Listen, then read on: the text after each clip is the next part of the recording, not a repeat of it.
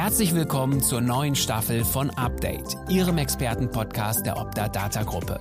In dieser Serie stehen die Branchen Orthopädie und Reha-Technik, Sanitätshaus, Orthopädie, Schuhtechnik, Homecare und Medizintechnik im Fokus. Gastgeber Bernhard Kötte diskutiert und analysiert alle 14 Tage für Sie neu und exklusiv die aktuellen und kommenden Markt- und vor allem Digitalisierungstrends des Hilfsmittelmarktes. Mit dabei sind erfahrene und praxiserprobte Fachexperten und natürlich stets der 360-Grad-Blick. Und jetzt geht's los. Heute mit 36 Marktexperten. Optadata bedankt sich bei allen Hilfsmittelprofis, die seit September 2020 in nun 29 Update-Folgen ihr Wissen und ihre Ansichten mit uns geteilt haben. Unser Lohn? Rund 3300 Hörerinnen und Hörer. Und weil es so schön war, hören Sie jetzt unser Best-of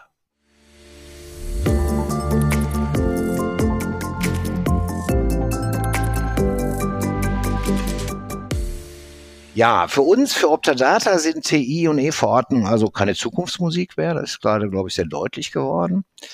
Ähm, um ein geflügeltes Wort mal zu bemühen, wir sind mittendrin und nicht nur dabei. Mhm. Und unsere Kunden profitieren sicher von den Erfahrungen, die wir schon machen und von denen du auch gerade gesprochen hast. Wann und wie geht Optadata denn an die Umsetzung der EVO und damit an die T-Anbietung für die Hilfsmittelerbringer? Denn das E-Rezept in der Apotheke und die E-Verordnung im Sanitätshaus sind, Achtung, fachliches Wortspiel, zwei verschiedene Maßschuhe. Ja, absolut. Also das ist so. Das sind zwei verschiedene Paar Maßschuhe und ähm, wir sind für die Gestaltung der E-Verordnung im Bereich der Hilfsmittel schon voll dabei. Das kann man ganz klar sagen. Und zwar haben wir die Entwicklung E-Rezept-Arzneimittel eng verfolgt und haben aber gemeinsam mit dem Bundesinnungsverband für Orthopädietechnik ähm, vor einiger Zeit schon ein Pilotprojekt gestartet, das sich eben zum Ziel setzt, die Prozesse und auch die Technologien für die elektronische Verordnung der Hilfsmittelbereiche zu gestalten. Das heißt, wir möchten hier die Abläufe aufnehmen, die dann eine solche EVO im Hilfsmittelbereich mit sich bringen würde und gleichzeitig überlegen, welche Anpassungen denn an unseren IT-Lösungen passieren müssen, und zwar gedacht vom Verordner bis hin zum Kostenträger. Und wenn das steht, dann hätte man da ein gutes Modell, dass man ähm, dann allen anderen relevanten Plänen, wie beispielsweise Gematik und BMG, auch andienen und vortragen kann. Und da gehen wir so vor, dass wir uns in diesem Pilotprojekt im Prinzip drei Phasen gegönnt haben. Ja? Und äh, mhm. die sehen so aus, dass wir sagen, es gibt Phase eins, das ist die Prozessaufnahme und Gestaltung. Da überlegen wir gemeinsam mit den Leistungserbringern des BVT, ähm, wie machen wir es heute und wie würden wir es denn gerne im elektronischen Fall tun? Ja? Wo können wir Schmerzpunkte, die wir heute haben, ausmerzen, um dann äh, einen besseren besser gestalteten Prozess zu haben. Aber die Hilfsmittelerbringer reklamieren für sich, glaube ich, Lese- und Schreiberechte, wenn ich da ja, absolut. recherchiert habe. Ne? So ist das, so ist es und ich glaube, das macht ja auch Sinn, ne? ähm, dass man dann da auf die jeweiligen Komponenten auch mal zugreifen kann, wenn man überlegt, was sich bei einer Leistungserbringung schon allein an Unterlagen zur Erstellung eines Kostenvoranschlags oder bei einer Ausgestaltung von Hilfsmitteln dort dann ergibt. Das sind ja teilweise umfängliche Dokumentationen und ähm, die sind ja. ja. wertvoll, ja. Und die müssen ja am Ende irgendwo auch abgelegt sein. Und da macht es schon Sinn zu überlegen, wie viel davon geht in die EPA. Und wenn es da rein soll, dann muss ich halt auch drauf schreiben können. So, und das kann ja dann der Versicherte immer noch entscheiden, ob er das möchte oder nicht. So, und ähm, von daher, glaube ich, ist die Diskussion absolut angebracht und auch zielführend. Ja, das ist, das ist der springende Punkt. Äh, der Versicherte ist in jedem Fall Herr seiner Daten. Und ähm, deswegen, also ich ähm, mache jetzt mal ein Plädoyer für die, die es entscheiden, Lese- und Schreiberechte für die Hilfsmittelbranche. Das ist meine Forderung heute. yes, und raus damit. Sehr gut. Ja.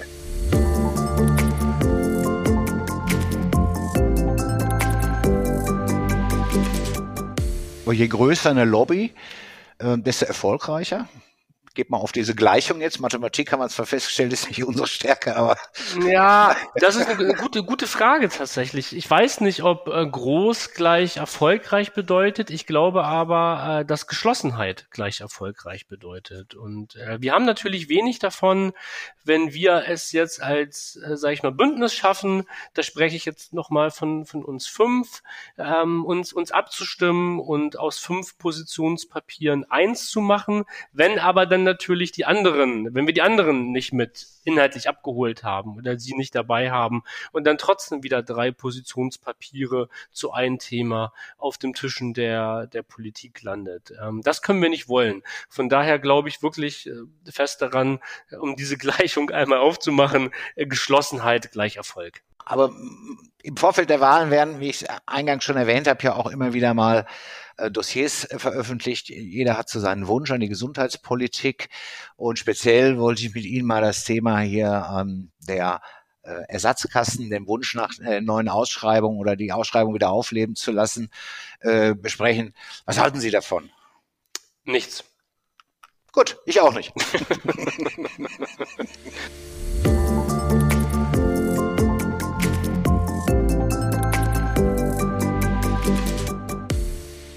Ich möchte aber in dem Zusammenhang doch betonen, dass es für die nächsten Jahre, glaube ich, wichtig wird, dass man gerade auch bei den äh, gesetzlich äh, Krankenversicherten eine super Leistung abliefert gerne auch mit äh, wirtschaftlicher Aufzahlung, damit es auch bezahlbar wird, weil das ist, denke ich mal, die Grundlage für viele, auch für die nächsten Jahre.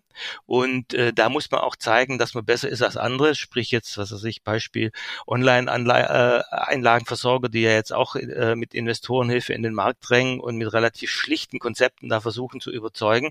Ich denke mal, da muss die orthopädische Technik zeigen, dass sie individuell mit dem Patienten die besseren Lösungen erzielt und vor allem auch die Patienten überzeugen, dass eine individuelle Betreuung und individuelle Fußuntersuchung und Ganganalyse äh, einfach zu besseren Ergebnissen führt. Also so, man sollte nicht sagen, Privatzahlermarkt forcieren, das andere vernachlässigen, sondern auf jeden Fall beides äh, mit großer mit großer Leidenschaft und Ernsthaftigkeit betreiben. Was mich so ein bisschen gewundert hat, so dass äh, das, der Standard, der da sozusagen als Innovation verkauft wird, ich bin wie ich es ja schon angedeutet habe, ich bin der Überzeugung, die Branche kann viel mehr. Jetzt, wenn man sich überlegt, was haben wir eigentlich die letzten 25 Jahre gemacht? Wir haben uns mit Bewegungsanalyse beschäftigt, haben Kurse gemacht. Es gibt die sensomotorische Einlagenversorgung, wo es sehr stark auf funktionelle Anatomie und auf Fußuntersuchung ankommt, um zu wissen, was ich eigentlich machen kann. Wir haben uns mit Gehen verstehen, also mit Ganganalyse, also was weiß ich, wie arbeitet die Muskulatur, wie kann ich erkennen, wo es dem Patienten fehlt. Wir haben uns mit Haltungsanalysen beschäftigt, mit Spiraldynamik. Also da ist inzwischen in der Branche Branche ein Riesenwissen da,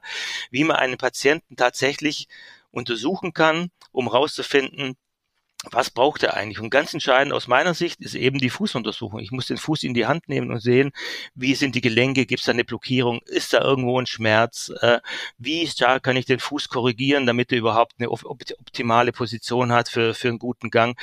Und das äh, aus meiner Sicht wird es halt da nicht abgebildet. Und ich denke mal, wer jetzt Angst hat vor den Online- Einlagenanbietern, der sollte sich gerade auf das konzentrieren und seinen Patienten zeigen, dass es bei ihm eben doch die bessere Lösung gibt und die bessere Versorgung.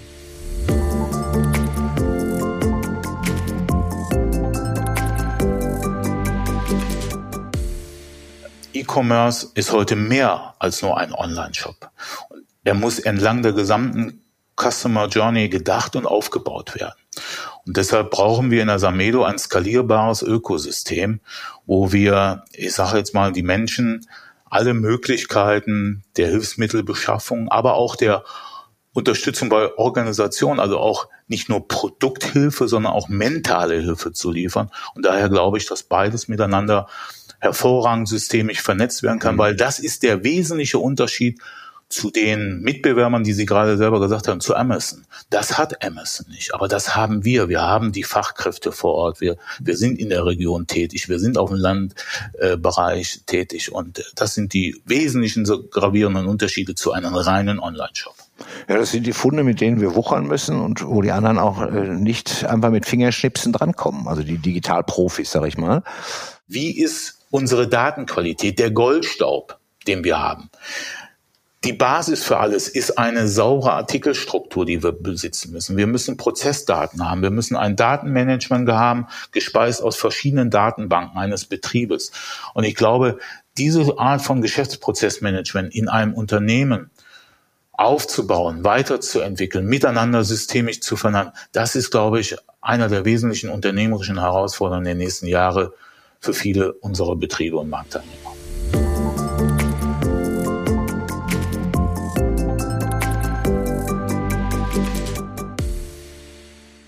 Zum Sanitätshaus fuhr, habe ich schon gesehen, wie Wandfarbe war lila von dem Sanitätshaus. Die Flaggen waren lila. Dachte ich, wow, das ist ja eine Eintrittskarte.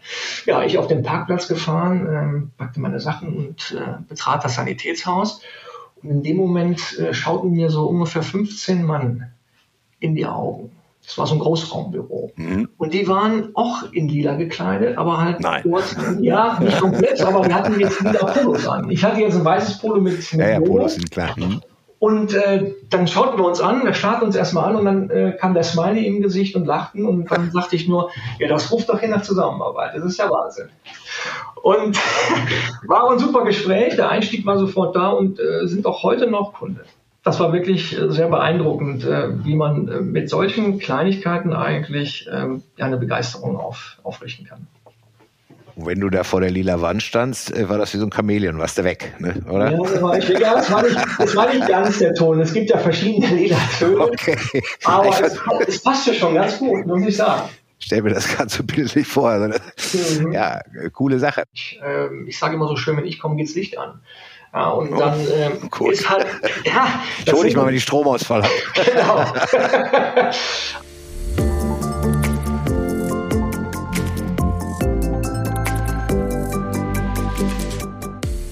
Ich, wir haben gerade schon mal darüber gesprochen, die Abrechnungsqualität hat sich verbessert, Ressourcen konnten Sie auch einsparen. Ähm, wenn ich jetzt ganz konkret frage, hoffe ich auf eine Antwort, hat sich die Umstellung Ihrer Meinung nach auch gerechnet, also kaufmännisch gerechnet? Ja, im Zuge der, der Stelleneinsparung, was jetzt das Thema Buchhaltung anbelangt und der Nachbearbeitung auf jeden Fall. Weil jetzt ist es so, dass die Rückläufer äh, in der normalen Abrechnungsabteilung und von der KV-Abteilung mitbearbeitet werden. Und das gestaltet sich deutlich einfacher, als das vorher war, als man noch alles manuell mit der Hand am Arm machen musste. Ihr Gesamtfazit in Bezug auf die Umstellung auf die digitale Abrechnung und den täglichen Einsatz in einer Schulnote lautet? Ich würde für Paragraph 302 die Note 2, 1 bis 2 geben. Und für den 300er sage ich mal, da kann man noch keine Noten vergeben, weil sonst müsste ich 4 bis 5 vergeben. Weil 300 ist ja einfach äh, relativ anstrengend nach wie vor, den zu bearbeiten. Und da wäre der dringliche Wunsch, dass das, was Sie vorhin sagten, dann auch Mitte des Jahres dann eintritt, äh, weil dann wird's wirklich angenehmer. Ja, also wir äh, tun da, was wir können, sind aber eben, wie gesagt, auf diese, ja, ich nenne sie mal gesetzliche Änderungen, auf diese Verfahrensänderungen ist vielleicht das bessere Wort, angewiesen.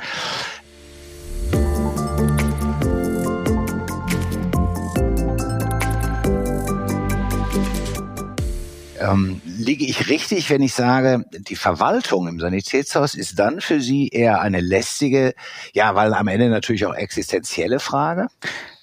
lästig in gewissen Bereichen. Also ich kann das, ich würde das ein bisschen trennen. Äh, Grundsätzlich Dokumentation, Verwaltung, also Dokumentation im Allgemeinen von Hilfsmitteln und oder Versorgung von Hilfsmitteln an Patienten sind wichtig, die helfen uns auch. Das Ganze drumherum ist durch die MDR, die Gesetzgeber und die Vertragsvorgaben, die einzelnen Textbausteine, die man in verschiedenen Verträgen braucht, die einzelnen Dokumentationspflichten, die man doch sehr genau befolgen sollte, damit einem das nicht irgendwann auf die Füße fällt. Das ist schon eine lästige Arbeit geworden. Und auch, sagen wir mal so, ich finde in meinem Betrieb nicht viele Leute, denen das Spaß macht, sich nur damit zu beschäftigen, wie die meisten anderen vielleicht auch. Man hat diesen Beruf gewählt, um, um nicht Verwaltungsdirektor zu werden. Ja, Einer der negativen Aspekte von dem ganzen Gesundheitswesen ist, glaube ich, wirklich im Verhältnis zu allen anderen äh, Branchen, die es so gibt, der gigantische Aufwand an Verwaltung und Dokumentation. Ja, äh, bräuchten wir nicht unbedingt. Die Mitarbeiter, die wir hier haben, die würden sich äh, super gerne mit der Hilfsmittelversorgung beschäftigen, ausschließlich. Aber es geht leider nicht. Und so muss man gucken, dass man die Abläufe halt etwas effizienter gestaltet, sagen wir es mal so. Also bei mir war ursprünglich der ausschlaggebende Punkt, warum ich nach Outsourcing von Verwaltungsaufgaben bei uns gesucht habe, war damals, ich glaube vor zwei Jahren, der Weggang von einem langjährigen Verwaltungsmitarbeiter. Und bei uns in einem Sanitätshaus von 20 Mitarbeitern haben wir jetzt auch nicht ähm, fünf bis sechs Leute in der Verwaltung, sondern meistens ein bis drei. Und wenn dann einer weggeht und der andere noch im Urlaub oder krank ist, hat man auf einmal niemanden mehr in der Verwaltung sitzen. Problem daran ist ja, wie die meisten wissen, dass Rezeptabrechnung ist quasi existenziell für uns. Das ist das, was den Cashflow darhält. Na das sind unsere Umsätze, bei den meisten wahrscheinlich über 80, 90 Prozent der Gesamtumsätze. Heißt, ich habe eine Lösung gesucht. Wie kann ich meine Abrechnung sicher und risikofrei jede Woche gewährleisten. Und habe mir dann, als ich nur noch eine Verwaltungskraft hatte, mit der das auch aber lief, ähm, überlegt, was können wir machen. Und dann habe ich mich beim Herrn Böhner, meinem Lieblingsvertriebler der Optadata, gemeldet und mir mein Problem geschildert. Und ähm, ihm gesagt, hier, ich suche eine Lösung, kriegen wir es irgendwie hin, außer der Abrechnung selbst, auch die Abrechnungsvorbereitung mit der Optadata zu machen. Gibt es da was? Ja, Telefondienstleister, Kommunikationsdienstleister nutzen vor allem große Konzerne seit Jahren. Da kennt man das.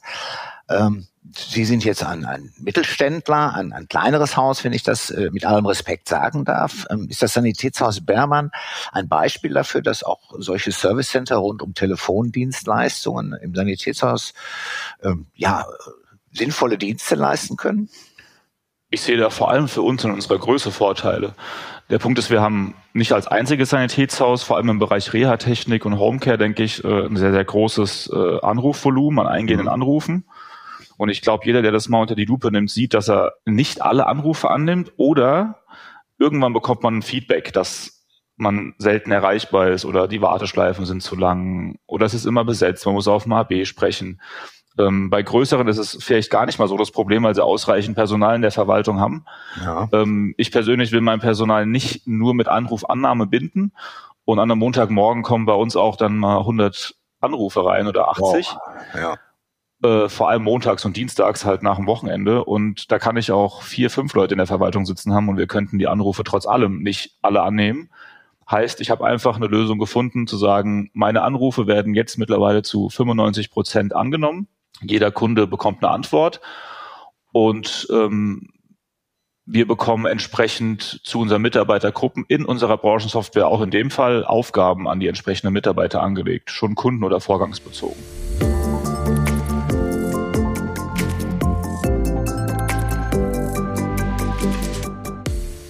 Was sollte ich als kleinerer Arbeitgeber in der Hilfsmittelbranche heute an, an digitalen Bewerbungsmöglichkeiten anbieten, damit sich so schnell und so viele Interessenten wie möglich bei mir unkompliziert melden können? Was für mhm. Basics gibt's da heute? Ja. ja, du hast völlig recht. Diese klassische Stellenanzeige, die ist längst genauso überholt, ne, wie diese Bewerbungsmappe, die man dann fein säuberlich ja. mit anschreiben und sämtlichen Unterlagen am besten noch per Post einreicht. Ähm, ich glaube, die ähm, Herausforderung besteht darin, die Einstiegshürde äh, so gering wie möglich zu halten. Ne? Also auch beispielsweise mhm. ellenlange Online-Bewerberformulare, in denen man nochmal seinen ganzen Lebenslauf abtippen muss, sind auch genauso No-Go inzwischen. Mhm. Ähm, die Bewerbenden müssen sich schnell und unkompliziert und vielleicht auch wirklich ohne langes Anschreiben bewerben können. Ne? Damit haben wir zum Beispiel sehr gute Erfahrungen gemacht, verzichten seit einiger Zeit komplett auch auf das Bewerbungsanschreiben, weil die Formulierung erfahrungsgemäß bei der Bewerbung die meiste Zeit auch in Anspruch nimmt. Und auch da sind wir mal ehrlich, oftmals die gleichen Floskeln auch verwendet werden. Oh. Ähm, und da ist für uns, sage ich mal, aus, äh, aus Recruiter-Perspektive ein ausführlicher Lebenslauf meistens ähm, viel aussagekräftiger äh, als so ein Standardanschreiben. Und ähm, ich glaube, Darüber hinaus ist dann vor allen Dingen auch die Geschwindigkeit im Auswahlprozess entscheidend. Du hast es gerade angesprochen, ne? zwei mhm. oder vier Wochen die Bewerbenden da warten zu lassen, das ist viel, viel zu lang. Ähm, will mal vielleicht ein Beispiel von uns, äh, von Optadata nennen. Da haben wir bei der Besetzung unserer Ausbildungsstellen ähm, das Format an einem Tag zum Ausbildungsplatz etabliert und auch während ähm, der Pandemie beibehalten, dann eben digital umgesetzt. Da ist es so, dass die Bewerbenden das Auswahlverfahren an einem Tag durchlaufen. Das mhm. äh, besteht dann aus einer Vorstellungsrunde, einem Eignungstest, einem persönlichen Gespräch. Und am Ende des Tages erhalten die ähm, Bewerbenden dann eine Zu- oder eine Absage, also gehen dann mit einem Ergebnis nach Hause. Und das beschleunigt natürlich für uns, aber auch für die Bewerbenden den Prozess massiv und wir haben da wirklich nur ähm, durchweg positive Erfahrungen gesammelt. Das gilt auch für den generellen Umgang mit digitalen äh, Kontakt- und Gesprächsformaten. Ähm, da setzen wir zum Beispiel seit einiger Zeit auch auf äh, zeitversetzte Videointerviews, bei denen die Bewerbenden mit ihrem Smartphone, ihrem Laptop kurze Vorstellungsvideos aufnehmen, Fragen beantworten, die uns dann über eine Plattform zugespielt werden. Sebastian, ich äh, habe ja immer die Mütze des, des Gesundheitshandwerkers hier auf und, und bin jetzt natürlich äh, nochmal, wir haben ja schon drüber gesprochen, versucht das äh, mal für mich so runterzubrechen, wenn ich jetzt äh, die vielen oder die Homepages und, äh, der, der Sanitätshäuser, der Orthopädie-Schultechniker etc. Ähm, sehe, ist da in der Regel äh, kein Online-Bewerbungsprozess eingebunden. Mhm. Ähm, du hast eben darüber gesprochen. Ich mache eine zweigeteilte Frage. Ähm, A, würdest du das empfehlen? Und B, ähm, hast du Erfahrungen, was sowas kostet? Da gibt's ja wahrscheinlich fertige Tools. Genau, ähm, also ja, empfehlen auf jeden Fall. Den Auftritt äh, über eine Karriereseite ähm, ist aus meiner Sicht ein Must-Have, glaube ich. Jedes Unternehmen ähm, haben muss, um sich da entsprechend zu repräsentieren, um eine Bewerbungsmöglichkeit zum einen zu schaffen, aber auch einfach den Bewerber. Das ist ja für die meisten einfach auch ein ähm, ja, eine entscheidende Frage im Bewerbungsprozess. Möchte ich bei diesem Betrieb, bei dem Unternehmen arbeiten? Und da führt ja der Weg, wenn man auf der ähm, Jobsuche ist ähm, oder halt auch durch Social Media oder wie auch immer auf das Unternehmen aufmerksam geworden ist, oftmals der, der Weg dann auf die Karriereseite, wo man halt, glaube ich, sehr authentisch, äh, aber auch auf die Zielgruppe ausgerichtet entsprechend Informationen ähm, hinterlegen muss. Ähm, um da klar zu machen, worum geht's, was macht uns, zeichnet uns als Arbeitgeber aus, was erwartet dich bei uns. Das ist, glaube ich, extrem wichtig. Und dann damit kombiniert, zum auf die Frage zurückzukommen, dann auch eine Möglichkeit zu geben, sich online ähm, zu bewerben. Das kann auch über eine E-Mail-Adresse schlichtweg sein. Ne? Da muss man jetzt nicht ein Riesenportal hinter haben. Aber ich glaube, der digitale Weg der Bewerbung muss über die Karriereseite irgendwie ähm, geebnet werden. Und zum Thema Kosten, ich meine, da gibt's äh, natürlich äh, High-End-Lösungen, aber auch mhm. schnell äh, umsetzbare Dinge, wo man einfach mit so einem Baukastenprinzip, ich würde behaupten, innerhalb weniger Stunden ähm, sich auch eine Karriereseite äh, zusammenbauen kann, ohne dass man da fundiertes Know-how drin hat, aber trotzdem äh, auch eine schöne Lösung einfach äh, auf die Beine stellen kann.